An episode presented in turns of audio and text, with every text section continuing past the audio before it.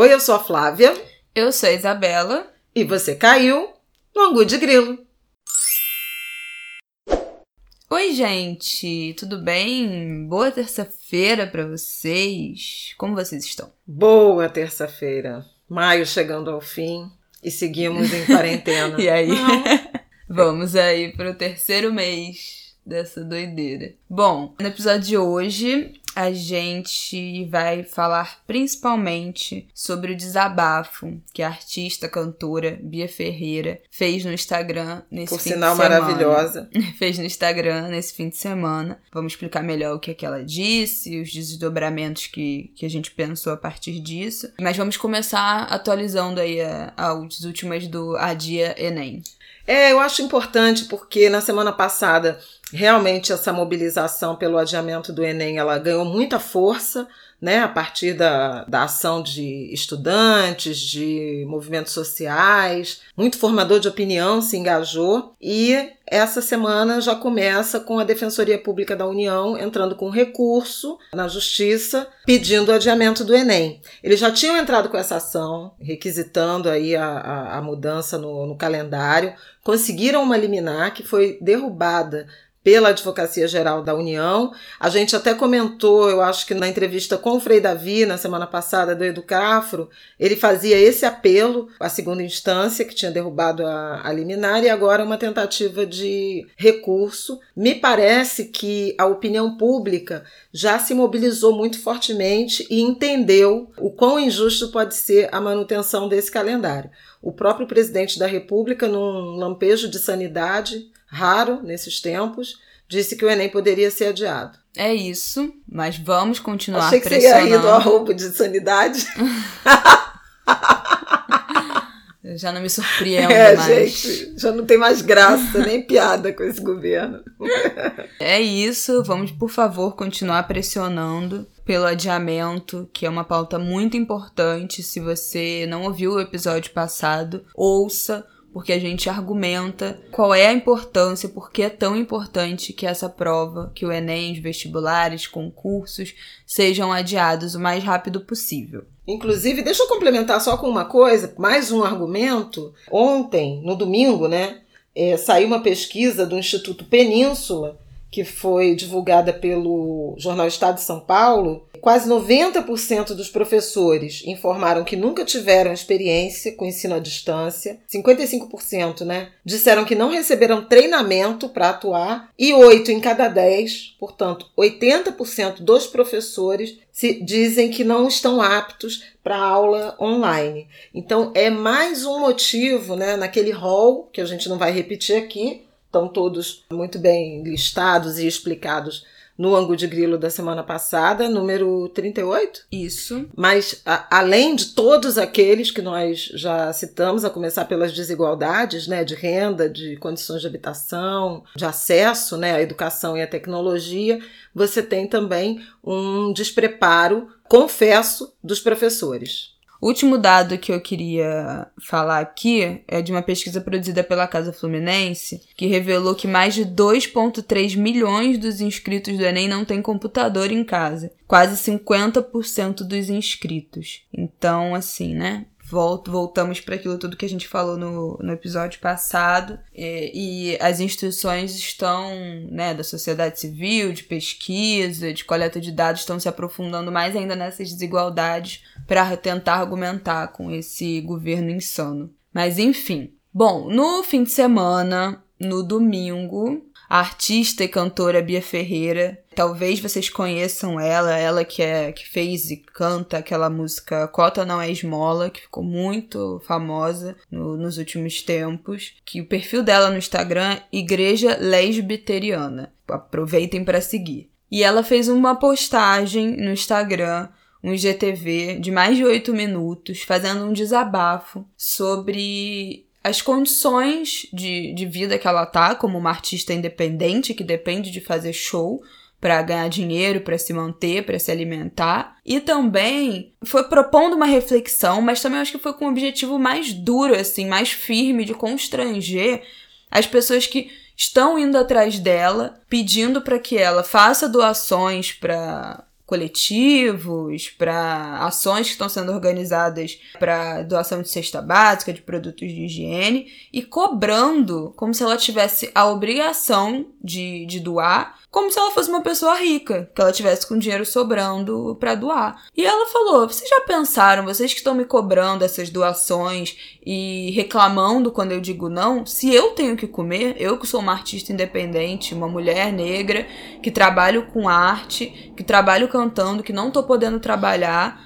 se eu tenho condições, e aí ela fala que eu não tô conseguindo trabalhar, eu não tenho computador, eu nunca tive um computador, eu só tenho meu celular, então eu não tô conseguindo fazer música, eu não tô conseguindo produzir minha arte em casa para também apresentar nada de novo nesse momento, porque eu não tenho estrutura para isso. Geralmente eu faço três, quatro shows no mês que pagam meu cachê, mas o resto é sempre é, num festival, que é pela causa, que é de graça, e eu vou porque é importante, mas isso não me dá dinheiro nenhum. E aí, nesse momento em que ela não tá conseguindo fazer show, não tá conseguindo trabalhar, ela não tem nenhuma outra fonte de renda. E aí também trouxe é, a questão de como as coisas que ela faz, as lives que ela tem feito, a aparição dela, a presença dela em rede social, não traz retorno financeiro nenhum. Nenhuma marca patrocina as coisas que ela, que ela faz, a presença dela na internet, o que ela se propõe a produzir de conteúdo. Não tem patrocinador, não tem contrato de publicidade, não tem uma grande marca por trás produzindo as lives dela. E como, só por ela ser uma mulher que tem visibilidade, as pessoas automaticamente acham que ela tem dinheiro. E quando a gente está falando de mulheres negras, artistas independentes, essa não é a realidade. E como a gente precisa, enquanto público, sociedade, mas principalmente enquanto público, desconstruir esse pensamento de que seguidor é igual a dinheiro, visibilidade é igual a dinheiro. E é... famoso, famoso é sinônimo de ser rico. É, exatamente, o que não, o que não é verdade. Então são várias camadas aí de coisas que ela, que ela falou, que eu acho que dá pra gente dividir aqui o papo entre esse negócio de como é difícil você ganhar dinheiro com publicidade, com marca, quando você fala, se posiciona, quando você fala em nome de uma causa e você se posiciona politicamente, como um ser político, como é tá difícil para a cultura e para os artistas independentes se manterem nesse período e para os influenciadores, sim, né? de modo geral e como a gente acaba cobrando das pessoas uma ação, um posicionamento, uma resposta, uma doação, sem saber de fato como é que elas estão enfrentando esse momento. Eu queria falar de, um, de uma. Na verdade, a gente está trazendo o, o, depoimento muito forte da Bia e que comoveu muita gente, né? Ontem foi. houve muita mobilização por ela, inclusive para viabilizar algum tipo de remuneração, de ajuda financeira, de, de algum tipo de apresentação. Mas o caso da Bia é exemplar por ser aquele particular que encarna o acontecimento, o fenômeno, a tragédia geral de uma categoria, que junta tanto influenciadores, formadores de opinião, ativistas, gente engajada, como é o caso dela, quanto os artistas.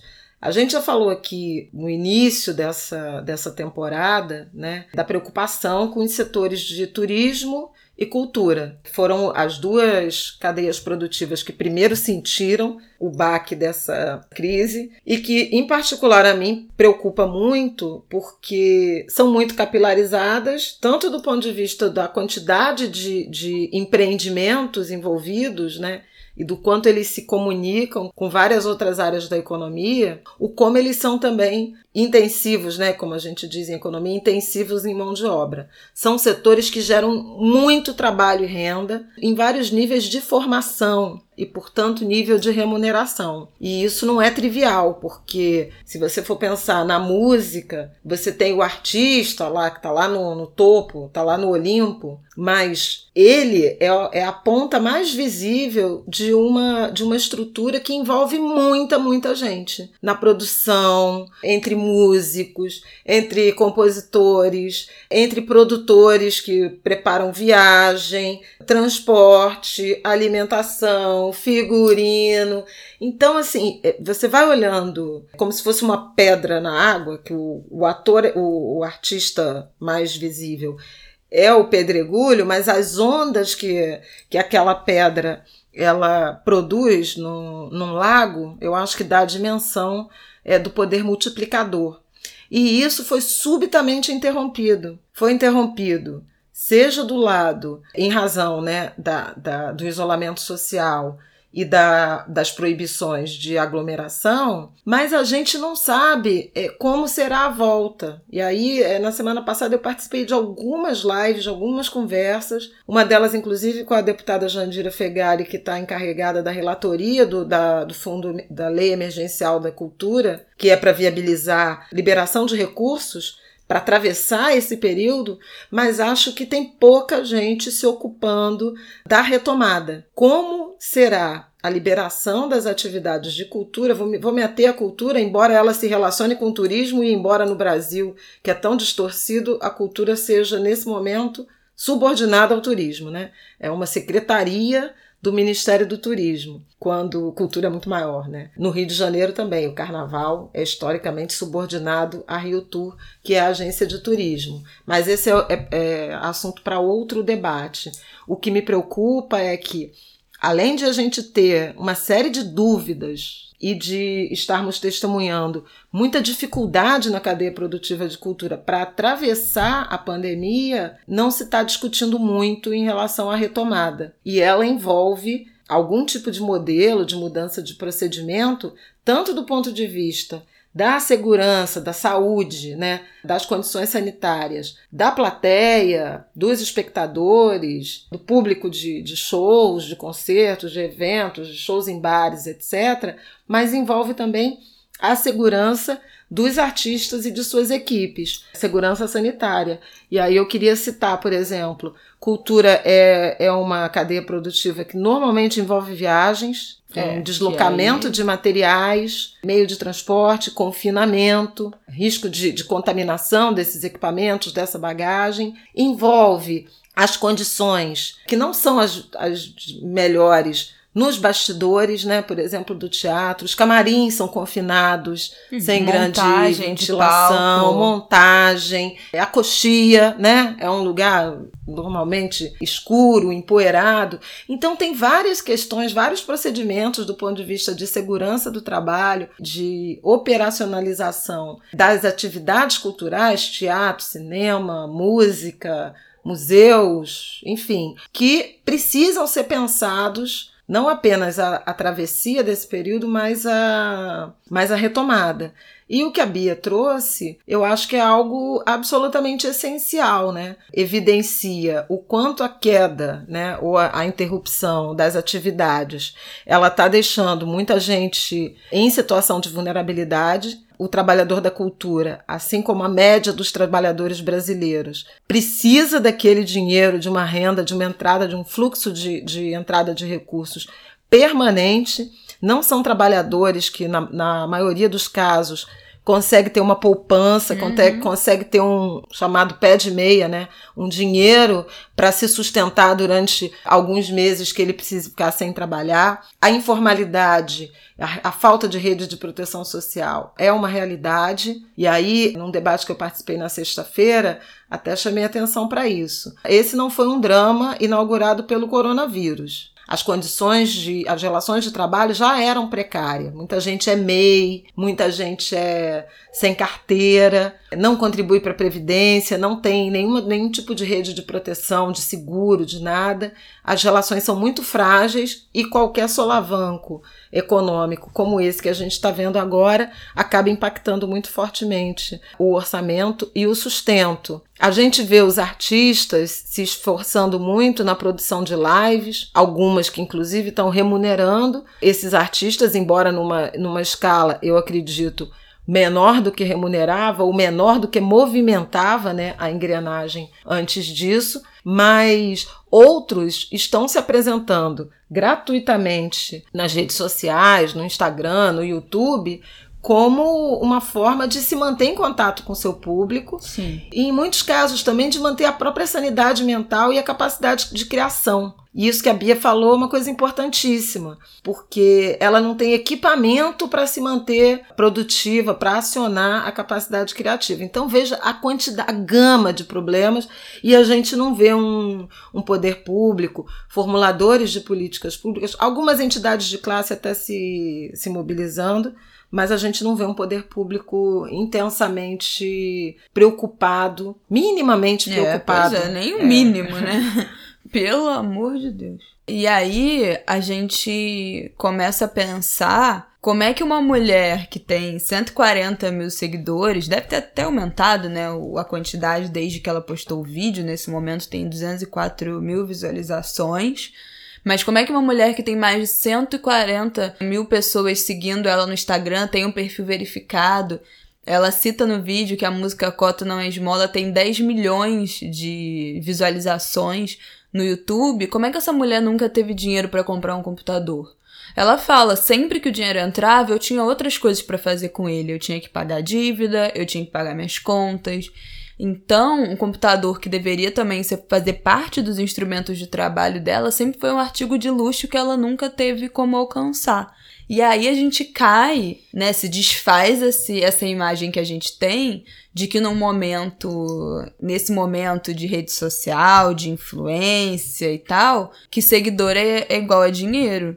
Seguidor pode ser igual a visibilidade, pode ser igual a influência, mas isso não se converte em dinheiro automaticamente. É muito difícil você conseguir converter a sua presença online para dinheiro se você tem responsabilidade com seu conteúdo. O que eu quero dizer com isso? Se você se posiciona politicamente, se você compra brigas com temas que são polêmicos, né? As marcas não querem se associar. E essa é uma mudança que está surgindo nos últimos anos, mas assim, eu diria mais forte no último ano ou dois, das marcas começarem a chegar influenciadoras que são feministas e tal, porque começou a, a valer também, né? Começou a pesar no bolso as marcas que não se posicionam ou que se posicionam contrários a esses movimentos, então é óbvio que tem nisso uma estratégia de marketing, mas quando essas marcas escolhem com quem que vão se, se, se, se aliar, invariavelmente são mulheres brancas dentro de todos os padrões de beleza, né? Magras, que já são ricas, que já têm os melhores equipamentos, que já têm as melhores qualidades de imagem, que já tem canal com não sei quantas mil pessoas no YouTube, já tem como terceirizar esse conteúdo, aí tem um editor, tem uma pessoa que, é, que ajuda a gravar, postar os vídeos com muito mais qualidade. Então, pessoas que já têm uma estrutura mas que chegaram lá sozinhas, né? Chegaram, caminharam até esse, esse momento de ter mais condição sozinha. E aí, obviamente, cada um partindo dos seus lugares de privilégio, né? É muito diferente você começar sozinha, você já tendo seus equipamentos, e você começar sozinha com pior modelo de celular, botando uma, um lençol de fundo para os seus vídeos, enfim. É muito importante que a gente, como público, compreenda para onde está indo a visibilidade que a gente dá para essas pessoas, como é que a gente está usando o nosso poder de público para influenciar quem as marcas vão apoiar. Então, para quem você está dando o seu like, a sua curtida, a, a, emprestando a visibilidade, se essas pessoas realmente merecem, se elas têm uma mensagem que realmente faz bem, que engrandece a sua visão de mundo, que tem um propósito, que tem um objetivo por trás daquilo, ou se é puro entretenimento, vazio, se é né, essas blogueiras que a gente vê que não tem absolutamente nada a dizer além de um corpo e um rosto dentro dos padrões. E o quanto a gente tornar essas pessoas famosas acaba impactando no que a gente poderia estar fazendo por pessoas que realmente têm uma mensagem e responsabilidade com seu conteúdo. Então, o fato das marcas gigantes patrocinarem essas blogueiras que já são enormes, que estão dentro de todos os padrões e não falam absolutamente nada de relevante, impacta o fato da Bia Ferreira não ter contrato de, nenhum, de patrocínio nenhum, sabe? Então, é muito importante que a gente pense nisso e, gente, saiba, tem muita blogueira com 100 mil seguidores e tal que aceitam trabalhos por pechincha. Um amigo meu falou que tá, conhece gente que tá aceitando fazer publicidade por 100 reais nesse momento. As empresas estão se aproveitando da quarentena sim para oferecer menos dinheiro porque sabem que as pessoas estão desesperadas e vão aceitar qualquer coisa. E isso é muito cruel. Porque muitas dessas pessoas que trabalham com, com conteúdo também ganham com um evento, né? Eventualmente uma mediação, participar de uma mesa, algum evento presencial e tal. E agora tudo foi cancelado, né? Tudo foi suspenso. Então as pessoas estão aceitando qualquer coisa para descolar um dinheiro nesse momento e as empresas estão se aproveitando disso. Então é muito importante que a gente, como consumidor de conteúdo, pressione as marcas para a gente ver as pessoas que a gente gostaria lá. Então, assim, você viu uma marca fazendo uma campanha que você gostou? Fala, pô, marca tal Tá faltando fulano, gosto de fulano, vocês tinham que pensar em colocar fulano aí. A gente tem nosso papel de inserir, impulsionar essas pessoas que a gente acompanha e que a gente gosta, sempre apoiar, comentar, curtir, interagir com as ações de publicidade que os criadores que você gosta fizer e procurar também tem envolvimento, né, com a pessoa que você segue. Você sugeriu o que você gosta de ver, você sugeriu o que você gostaria de, de assistir, o que você acha que ela poderia fazer bem. Quais são as formas que você pode ajudar a estruturar o trabalho dessa pessoa? Mas é muito importante que a gente pare de imaginar esses criadores como fontes inesgotáveis de dinheiro só porque elas têm seguidores. Isso não existe, gente. Essa é uma doce ilusão que esse, esse meio de influência faz a gente achar. Por exemplo, eu não, vou, não posso dizer que o ângulo de grilo nunca nos deu retorno financeiro, porque a gente teve um episódio, né? Em 39, esse é o episódio 39, a gente teve um episódio que foi apoiado pela Globosat, que é o episódio chamado Gerações. Mas fora isso, produzir esse podcast, colocar ele na, no, no Spotify, no Deezer, seja lá onde você esteja ouvindo isso, nunca nos deu nenhum retorno financeiro direto. Ah, ele é importante para o nosso trabalho, ele apresentou a gente para outras pessoas, ele fez outras pessoas chegarem até nós, ele é mais uma coisa que a gente usa para, né, para falar, para estar tá junta, mais uma coisa que serve para projetar as nossas opiniões e isso pode nos abrir outras portas. Sim, isso pode nos abrir outras portas, mas diretamente, tirando o episódio da Globosat, a gente não ganhou dinheiro com nenhum outro ângulo de grilo. O Spotify não monetiza podcast. O YouTube até monetiza os vídeos. O Spotify não faz isso. Nenhuma, nenhuma plataforma faz isso. A gente não ganha nada para doar nosso conteúdo de graça para esses agregadores. Eu tenho 40 e poucos mil seguidores. Vocês que me acompanham sabem quantas publicidades eu já fiz. E foram muito poucas. E não é por falta de, de convite. Mas as marcas querem que você faça as coisas praticamente de graça. Sabe? Eu recebo proposta que, gente, é inacreditável o tamanho da precarização que desse meio de, de influenciadores. E outras, quando eu cobro o preço que é justo, as, as marcas nem respondem. Então, assim, é muito cruel, porque que bom ainda eu posso recusar as coisas que eu acho que, que não são justas, com a responsabilidade que eu tenho com o meu trabalho, com as coisas que eu falo, com o quanto eu me dou. Eu sei que a minha, se aliar à minha imagem é uma coisa muito valiosa para as marcas. Então, que bom que eu posso, em alguns momentos, recusar os trabalhos e, e, e as verbas e os orçamentos que eu considero um absurdo. Mas tem gente que realmente não pode e aceita o valor que der, porque precisa pagar as contas de qualquer jeito.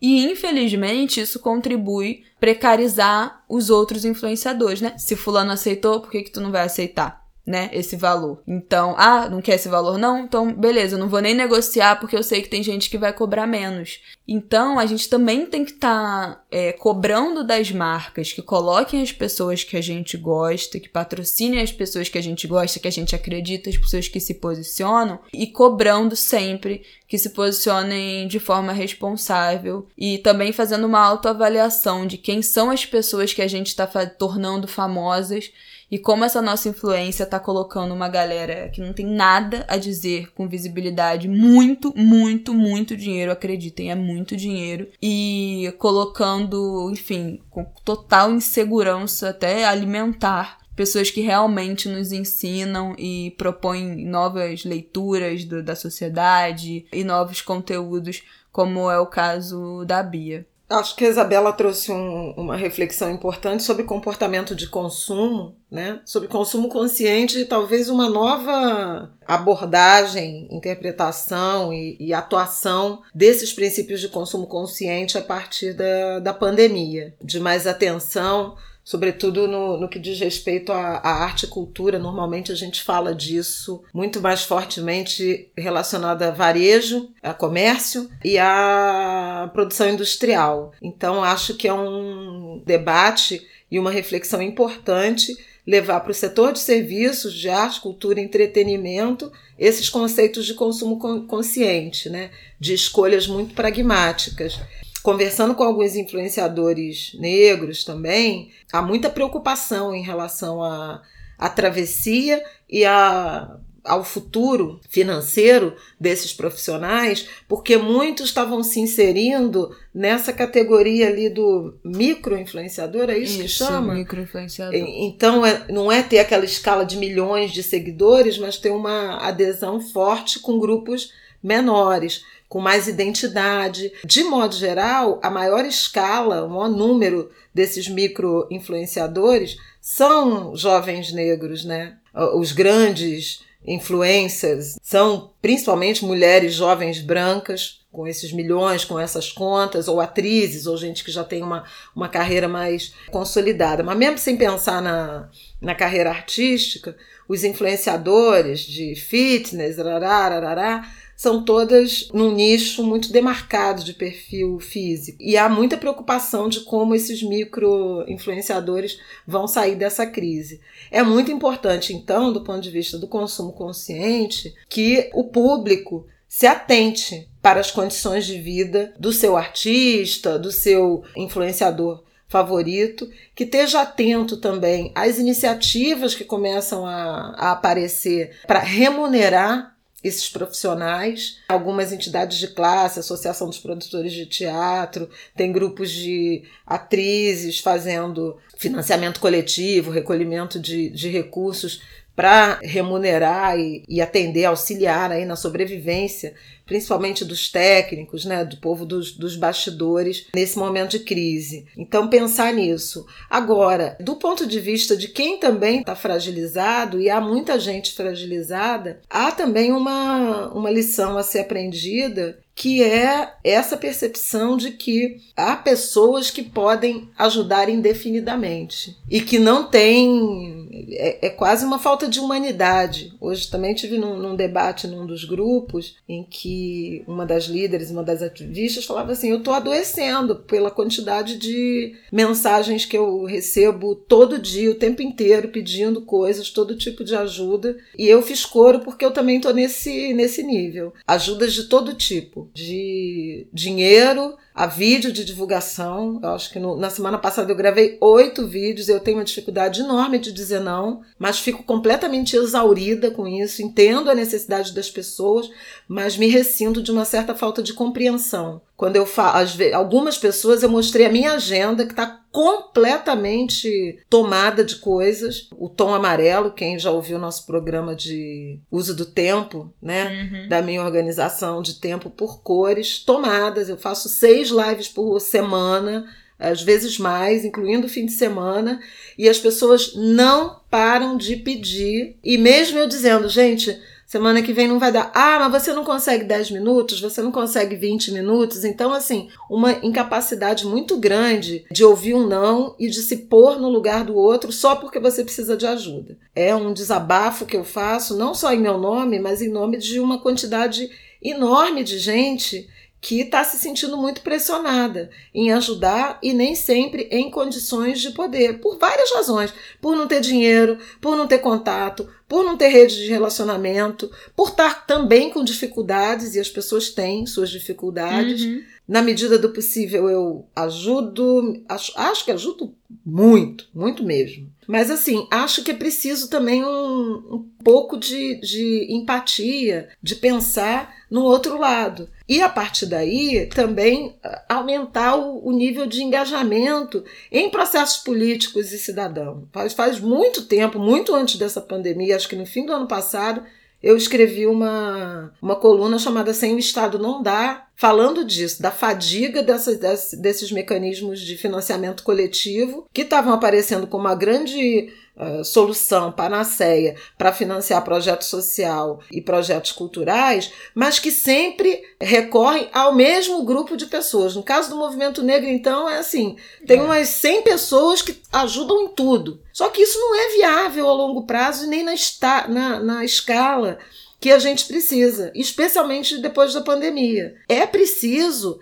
também um engajamento maior na direção de cobrar políticas públicas, sabe? De aderir às petições, de fazer pressão com parlamentares, de se engajar nas causas que estão sendo apresentadas. Isso vai ser muito útil para a gente. No jornalismo, de assinar os veículos, os veículos de mídia independente, que também têm enorme dificuldade. As pessoas querem se informar, mas não querem pagar pela, pela informação. Não estou nem falando dos grandes que também precisam, mas assim, de todo tipo, né? É, o que, que você pode fazer para ajudar a esse profissional de quem você demanda tanta, tanta ajuda de todo tipo? no meu caso, até leito de UTI. É coisas que, assim, realmente é muito difícil. E essa crise, ela não acabou. Ela está chegando na metade. É. Né? Essa fase aguda. Portanto, se a gente não tiver um tanto de empatia, de generosidade e um pouco de consciência coletiva de que vai ser fundamental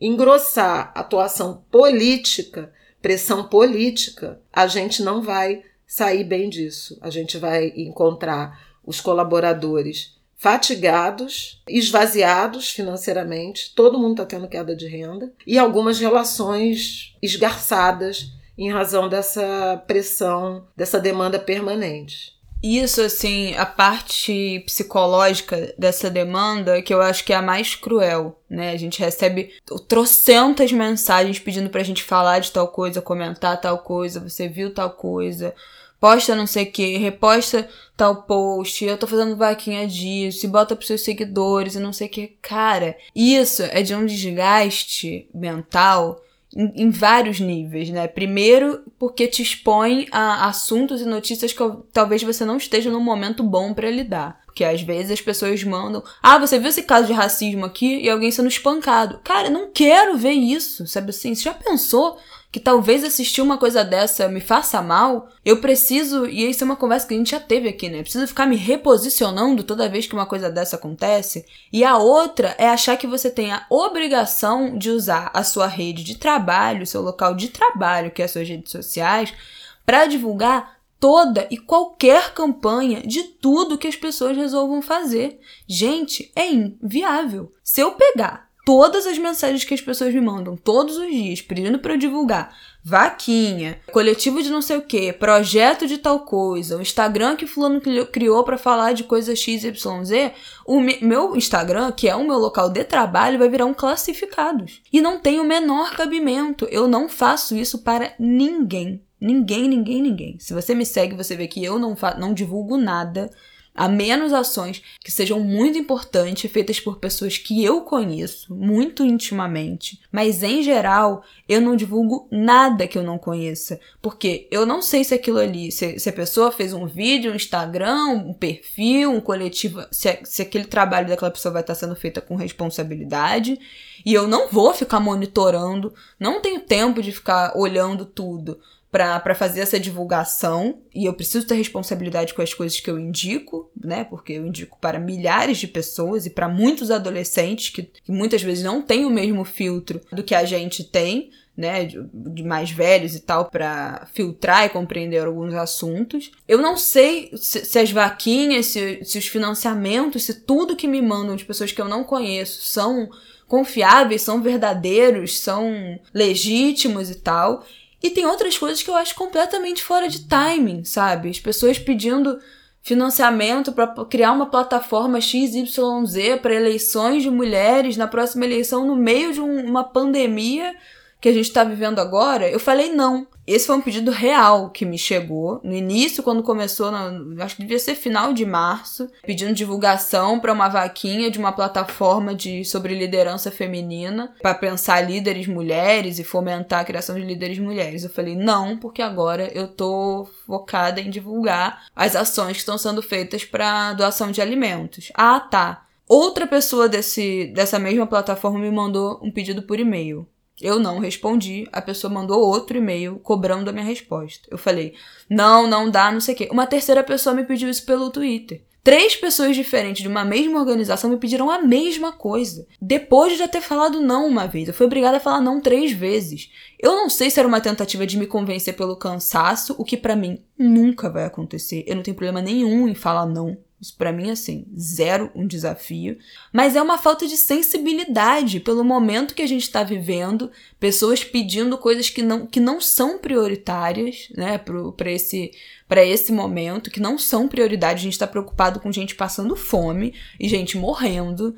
Então, assim, temos outras prioridades nesse momento. E também nenhuma preocupação se aquela pessoa tá bem, com o bem-estar dela, se ela tá. Todo mundo te pede coisa e ninguém fala, pô, como é que você tá? Tá tudo bem? Eu já recebi, sem sacanagem, umas quatro mensagens desde ontem, e eu vou até aproveitar esse tempo aqui para falar do que, que é as mensagens que eu recebi desde ontem, que hoje, dia 18, é o dia da visibilidade, dia de combate ao abuso e exploração sexual de crianças e adolescentes no, no Brasil. Hoje é celebrado Maio Laranja para dar visibilidade a essa data.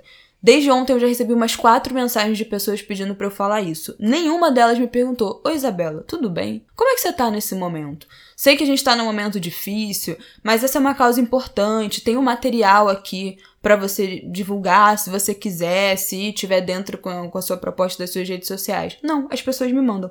Oi, você conhece a campanha? Você pode divulgar? E tipo assim, não quer nem saber como é que você tá, como é que você tem feito seu trabalho, como é que você tá de cabeça. Não te oferecem um material, uma fonte segura, né, de pesquisa, porque essa não é minha área de pesquisa. Então, assim, se eu for divulgar isso propriamente, eu não tenho um material, não sei onde é que eu vou arrumar um material confiável para a divulgação dessas informações. E as pessoas que estão trabalhando com isso não têm o cuidado de chegar para uma pessoa nem oferecendo esse conteúdo. É como se fosse a minha obrigação falar disso e não é minha obrigação. Não é porque eu sou feminista, antirracista, ativista, me posiciono politicamente, etc e tal, que eu tenho obrigação de falar de nada. Eu, inclusive, não tenho obrigação nem de me posicionar sobre esses assuntos. Essa foi uma escolha que eu fiz. Eu escolhi isso. Mas eu escolhi isso. Eu não escolhi um pacote gigantesco que vem com, com essa obrigação de se posicionar e falar sobre tudo. Eu escolhi me posicionar no mundo como uma mulher que se importa com esses assuntos. Ok? Ok. Agora, o que vai entrar nas minhas redes, o que eu vou falar é uma decisão pessoal e eu estou 100% aberta a sugestões desde que elas sejam feitas com respeito à minha pessoa. E isso é uma coisa que eu fico revoltada, como vocês podem perceber, e principalmente no caso da minha mãe, me deixa ainda mais com raiva, porque ela não sabe dizer não. eu sei dizer. Eu geralmente não preciso nem dizer não, porque eu só ignoro. Mas assim, eu não tenho problema nenhum em falar não. E ela não consegue. Então, assim, é isso. São seis lives por semana. Vocês me perguntam o que, que eu acho disso? Eu acho um absurdo. Mas o que, que eu vou dizer? Eu já disse muito, já disse milhões de vezes. Mas é um absurdo, entendeu? Ela tá fazendo seis, sete lives por semana, inclusive no fim de semana, repetindo as mesmas coisas. Porque todo mundo só quer saber das mesmas coisas, em geral. Como é que a, o coronavírus afeta as periferias e as pessoas negras e pobres do Brasil. E é isso seis vezes na semana. Então, assim, eu acho que é uma falta, inclusive, dessas pessoas acompanharem. Porque elas não acompanham o que a gente faz de fato. Se acompanhassem, não ia precisar nos convidar a repetir e se posicionar pelas 500 vezes a mesma coisa. Então, como público, da mesma forma como eu fico muito indignada com essas cobranças, eu jamais vocês vão me ver eu chegando numa pessoa que eu gosto, que eu admiro e cobrando dela se posicionar dessa maneira.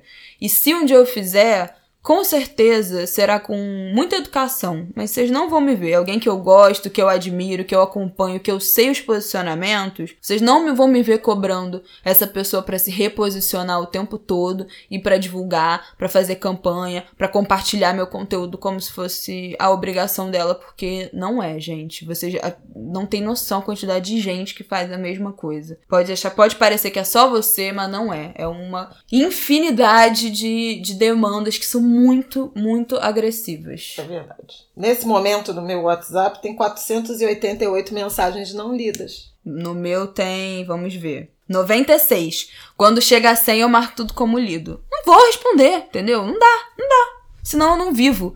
E, sinceramente, viver é minha prioridade nesse momento. Sobreviver está sendo minha prioridade, mentalmente, inclusive. Não, tem mais uma coisa que eu queria falar, não mais sobre, sobre tudo isso que a Isabela falou, que Ai, tô aqui. Revoltada. Tomei minha rabanada também. Eu tenho que ficar calada. Se eu reclamar, eu levo uma rabanada. É, porque ela reclama e falou: por que, que tu aceitou? Aceitou porque você quis. Você não fala, não. Então aqui, minha filha, é ditadura do oprimido. Silenciamento total. Papum.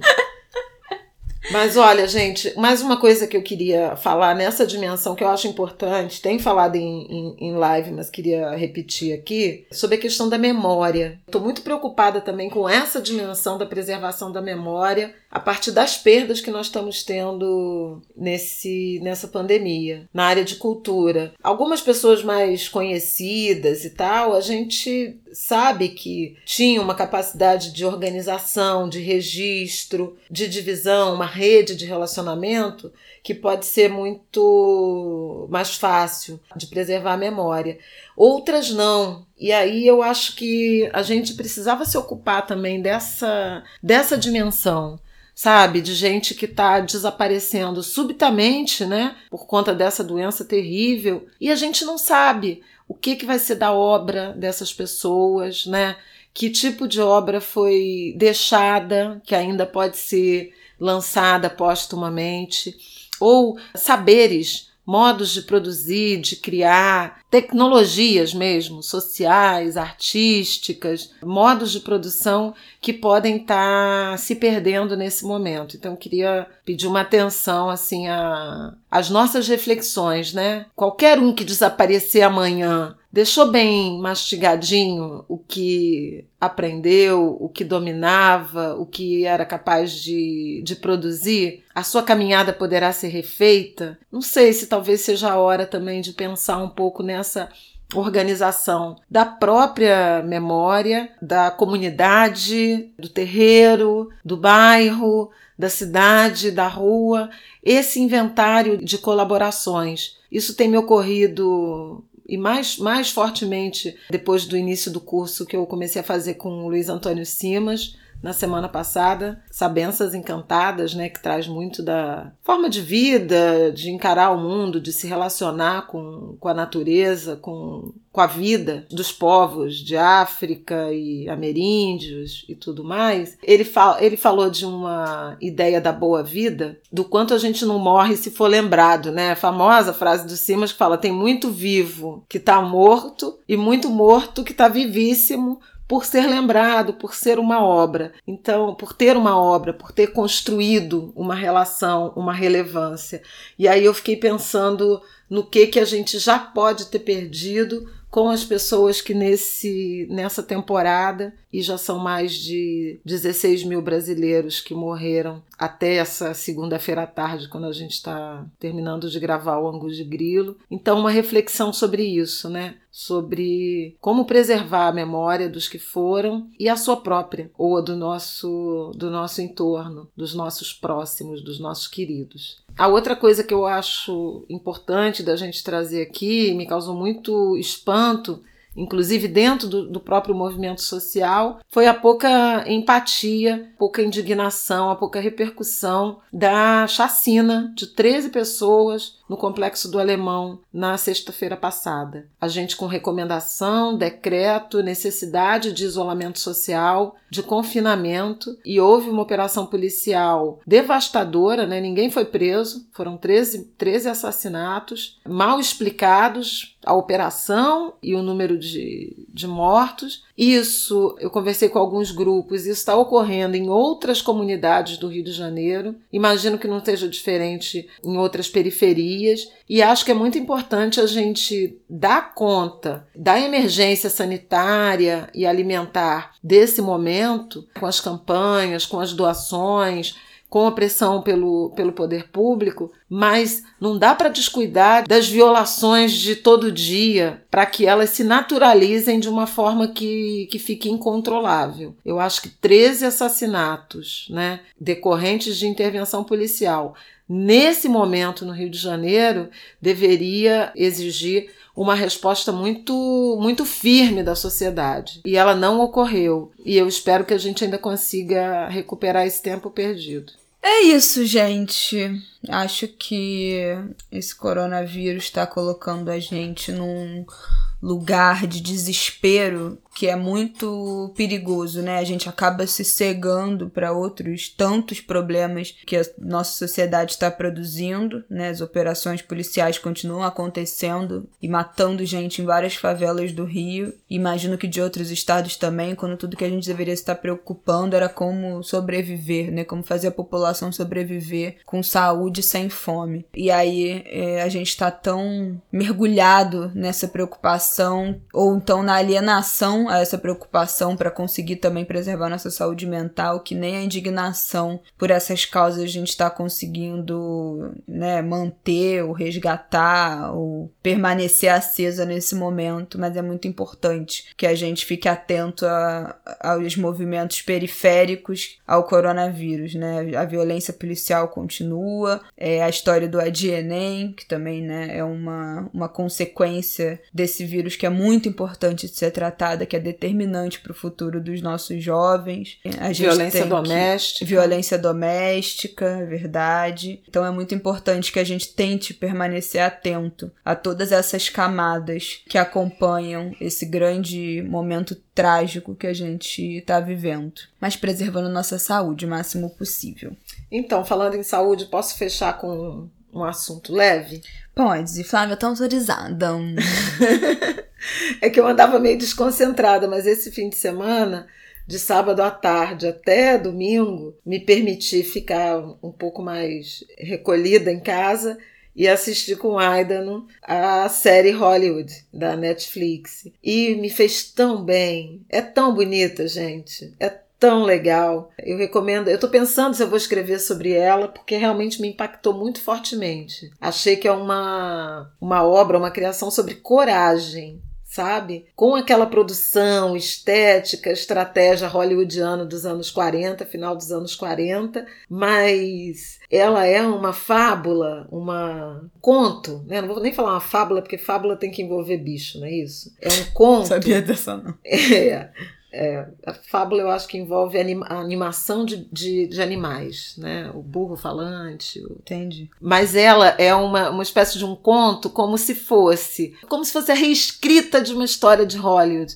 Como se a hipocrisia não dominasse aquela era de ouro do cinema, como dominou, e a gente pudesse, a partir dos anos 40 do século XX, construir essa produção cultural, cinematográfica, audiovisual, sob a ótica da diversidade, da equidade de gênero, da inclusão dos mais velhos, das pessoas, das mulheres mais velhas. Então é muito interessante porque tem protagonismo feminino e mulheres de já idosas, né, com mais de 60, 60, 65 anos.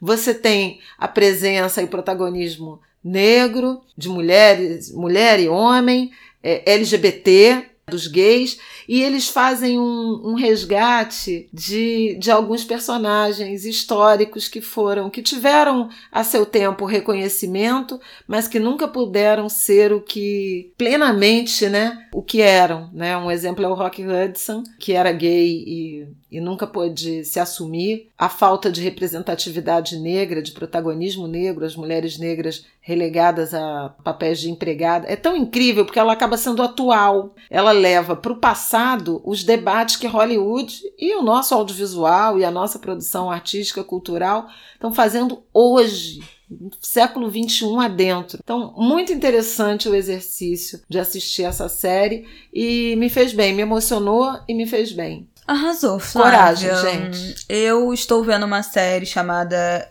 Noite Adentro na Netflix, que é um suspense com coisa de meio de fim de mundo e avião. Interessante. Me parece. Tô no segundo episódio, tá interessante, entretenimento puro. E eu li o livro Fique Comigo, da Abayomi Adebayo, acho que é assim que fala. Fiz uma breve resenha lá no meu Instagram, tem um post lá sobre ele, sensacional. Li em 12 horas, não dá pra parar de ler. E hoje eu comecei a ler O Caminho de Casa, da Yajiasi. Será que é assim? Não sei. Ela é de Gana, também é um, um, romance, uma ficção. E é isso, gente. Estou fazendo as pazes com a ficção. Se vocês quiserem saber mais da história desse livro, dos livros, está lá no meu Instagram, pra gente não tomar mais tempo aqui. Ok? Então, ok. Um beijo. Até semana que vem. Boa semana para vocês e hashtag AdiaNem. É isso, minha gente. Boa semana, força e fé, saúde, vai passar.